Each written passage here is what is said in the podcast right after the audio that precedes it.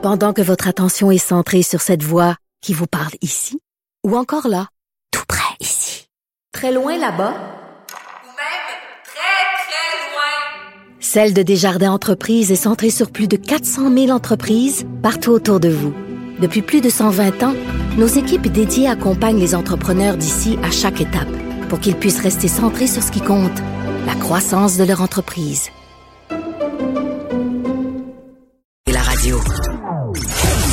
Ancienne mairesse de Longueuil, l'actualité. LGSN. Vous écoutez Caroline Saint-Hilaire, Cube Radio. Il publie aujourd'hui une lettre exclusive euh, dans les pages du Journal de Montréal. Selon lui, le Québec fait les frais de la mauvaise gestion des frontières par Justin Trudeau, premier ministre du Canada. Et il conclut en disant qu'il en prend bonne note. On va aller retrouver le chef du Parti québécois, Paul Saint-Pierre Plamondon. Bonjour, Monsieur Plamondon. Bonjour. Alors, euh, dites-nous, euh, vous trouvez que M. Trudeau gère mal les frontières euh, du Canada? Ben, évidemment, là, euh, souvenons-nous, durant la première vague, euh, alors qu'on avait euh, moins de 50 cas au Québec, le gouvernement Trudeau avait refusé de fermer les aéroports, a traîné pendant plus d'une semaine. Et ça a été déterminant dans la première vague, dans, l'éclosion euh, au Québec. Et là, on se retrouve dans la situation où on a tous fait des sacrifices extraordinaires pendant les fêtes.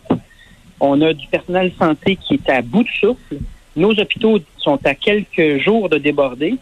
Mais le fédéral, lui, a jugé bon de permettre les voyages dans les tout inclus dans le Sud et n'a pas cru bon mettre une, une quelconque mesure de suivi à l'aéroport. Donc, on aurait pu, évidemment, puis ça a été demandé d'ailleurs par les provinces, on voulait des tests rapides à l'arrivée pour voir qui est infecté et un suivi serré sur les quarantaines. Ça a été demandé à tous les niveaux et on n'a rien fait.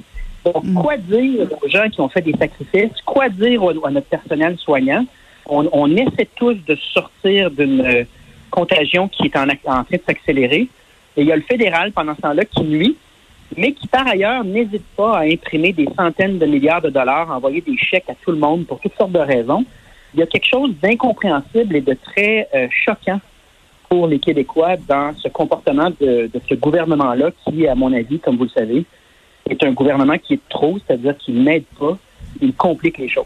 Hmm. Dans votre lettre, euh, vous faites référence au fait que bon, vous vous en profitez pour parler de la question de l'indépendance. En même temps, vous mettez des gants blancs en disant que bon, vous comprenez très bien que euh, en pleine pandémie, peut-être que c'est pas le, le meilleur temps pour euh, pour faire de la pédagogie. Est-ce que vous- est-ce que vous pensez que ce genre de lettre là trouve écho chez les Québécois actuellement?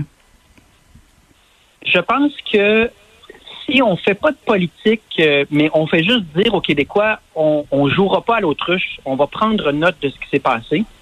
On s'en reparlera éventuellement. Je pense que c'est correct. C'est pour ça que dans ma lettre, je peux aller plus loin que ça au niveau des conclusions politiques qu'il faut en tirer. Mais il faut pas jouer à l'autruche non plus. Là. On n'a pas le contrôle de notre armée. L'armée nous a laissé tomber durant la, la première partie de la, de la crise. Les frontières, c'est c'est- c'est vraiment infernal. là. Euh, sur l'aide économique, euh, le, le plan PCE de Justin Trudeau n'était pas coordonné du tout avec le plan de relance économique du Québec cet été. Le gouvernement du Québec s'en est. Je ne fais pas la liste de tous les dossiers, mais il faut réaliser, au moins prendre note du fait que ça complique les choses et qu'il y a un gouvernement qui prend nos impôts, mais ensuite, même nos impôts, ne prend pas des décisions en fonction de ce qu'on veut. Euh, juste prendre note de ça. Arrêter de jouer à l'autruche. Après, on aura une discussion quand ce sera le temps. Parce qu'évidemment, on comprend que pour les prochains mois, on va euh, parler de vaccins, puis on va parler de, de la crise à temps plein, puis c'est normal. Je comprends dans le fond que vous euh, vous avez décidé d'utiliser les lettres ouvertes pour faire un peu de pédagogie. C'est tout à fait euh, adroit de votre part. Puis en même temps, si je me fais l'avocate du diable de dire bon, c'est un peu facile de, de blâmer Justin Trudeau. Puis je pense que tout le monde est d'accord que ça a été mal géré au niveau des frontières.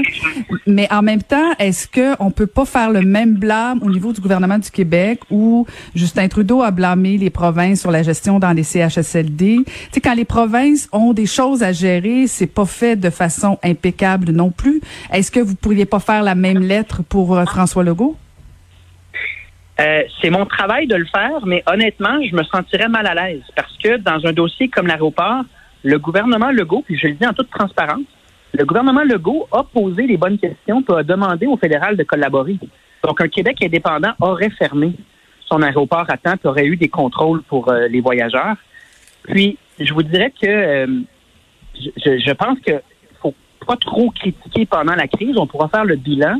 Mais pour ce qui est des CHSLD, euh, il y a entre autres les transferts en santé que le fédéral refuse de nous donner. Donc, notre système est sous-financé parce que le fédéral préfère mettre notre argent dans des programmes qui dédoublent ce que le Québec fait déjà au lieu de nous renvoyer notre argent en santé. Donc, toutes ces discussions-là, va falloir les avoir éventuellement. Mais dans le cas des aéroports, j'ai la discussion où j'ai écrit cette lettre tout de suite parce que c'est tellement inacceptable pour tous les gens qui ont fait des sacrifices.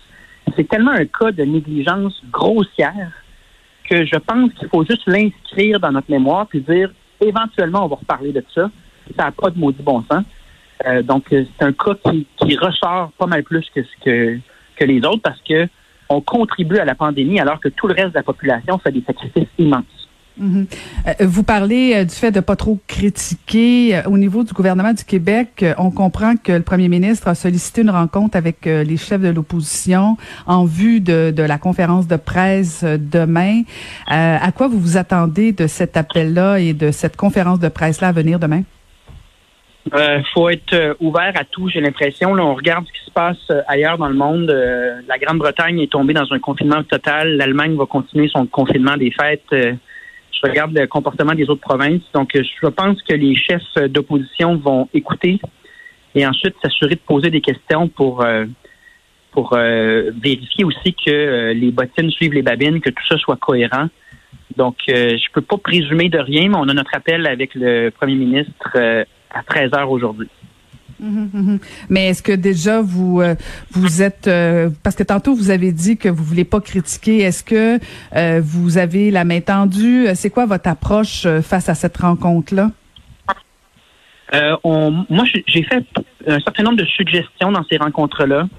On pose des questions sur le degré de préparation de la santé publique par rapport à, la vaccination, par rapport à de nouvelles souches de virus.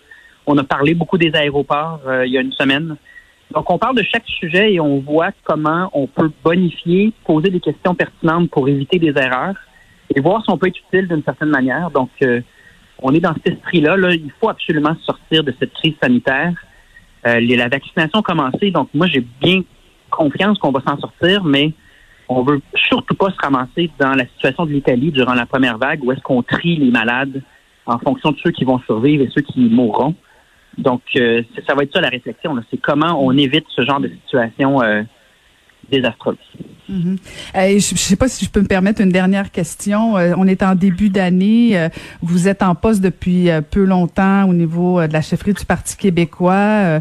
Puis c'est pas évident non plus en pleine pandémie de d'exister politiquement. Bon, vous, faites quelques lettres ici et là pour pour vous faire entendre. Comment comment vous trouvez votre situation d'être chef d'un parti en pleine pandémie?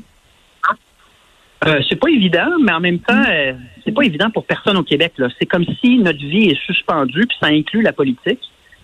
Euh, donc, il va falloir attendre la reprise de, tous les travaux sur les autres questions que la pandémie. Puis d'ici ce temps-là, c'est de se rendre utile, c'est d'être coopératif. Puis, comme par exemple, l'idée du Parti québécois de faire le point de presse commun avec les, les quatre chefs. Euh, on, va proposer d'autres idées, d'autres solutions pour essayer d'améliorer la situation. Donc, c'est sûr que c'est comme si tout est en suspens.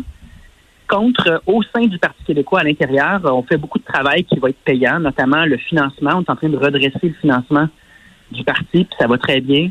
On fait des embauches, on renouvelle euh, l'équipe.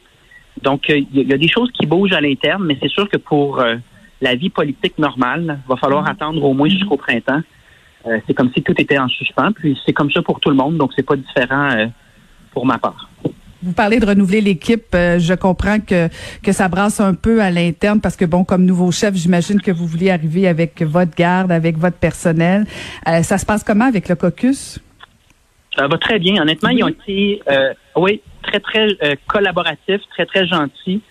Et là, il y a de nouvelles embauches qu'on amène et euh, c'est très bien accueilli. Donc, on, on, est en train de rebâtir un parti puis une option qui est fondamentale pour les Québécois. Puis, euh, j'ai eu que de la collaboration à date de la part des députés.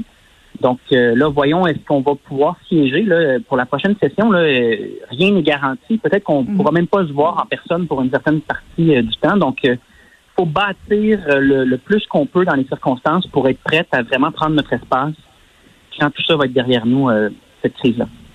Ben, je vous remercie beaucoup euh, de nous avoir parlé ce matin. Je rappelle euh, que les gens peuvent lire euh, votre lettre dans le Journal de Montréal sur la gestion, la mauvaise gestion des frontières par Justin Trudeau. Merci beaucoup, Monsieur Saint-Pierre Plamondon. Merci beaucoup.